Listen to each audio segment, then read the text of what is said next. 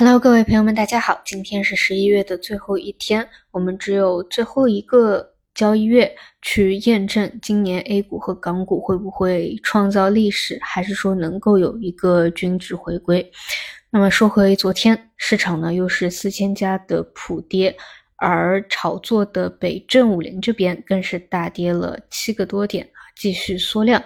已经不再是跷跷板的行情，而是两者均在下行。而与此同时，我们看到人民币在不断升值，美债不断的下行，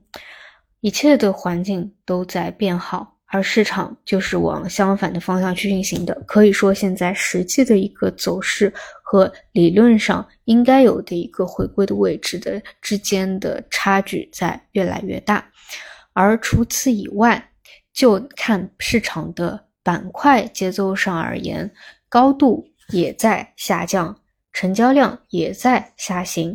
而市场呢又没有所谓的主线。如果一定要说每个阶段有的话，持续性也在不断的减弱。比如说，在今年前十一个月不断在发酵的科技线，其实现在任何的一个短期的所谓的预期或消息，已经是以兑现为主了。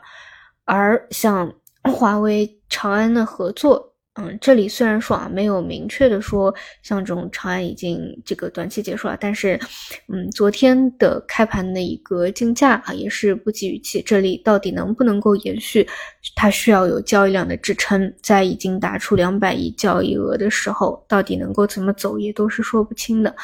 所以呢，现在就陷入了一个板块短线的方向。费用非常难做，亏钱效应非常大，而中期的方向啊，无论是价值的方向、赛道的方向都没有持续性，都没有趋势的这样一个环境。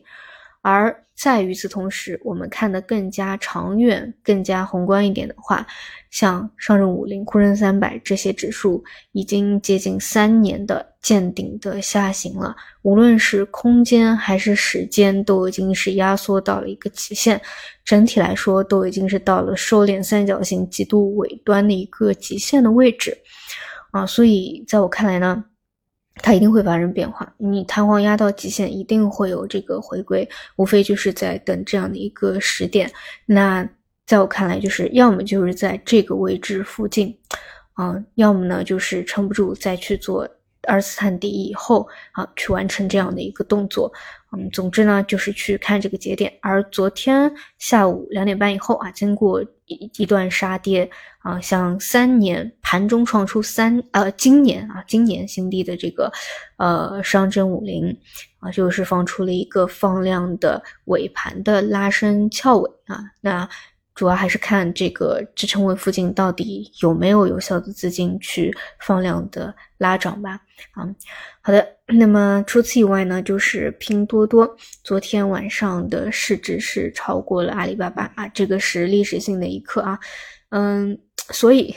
就是昨天，昨昨天也很奇怪，就是其实拼多多的概念开盘并没有开得很高啊，这反而是到了盘中，哎，有一些。拉起来了，我觉得从本质上来说呢，还是因为这些啊拼多多概念啊这种偏消费类的方向，它位置没有没有那么高啊。无论是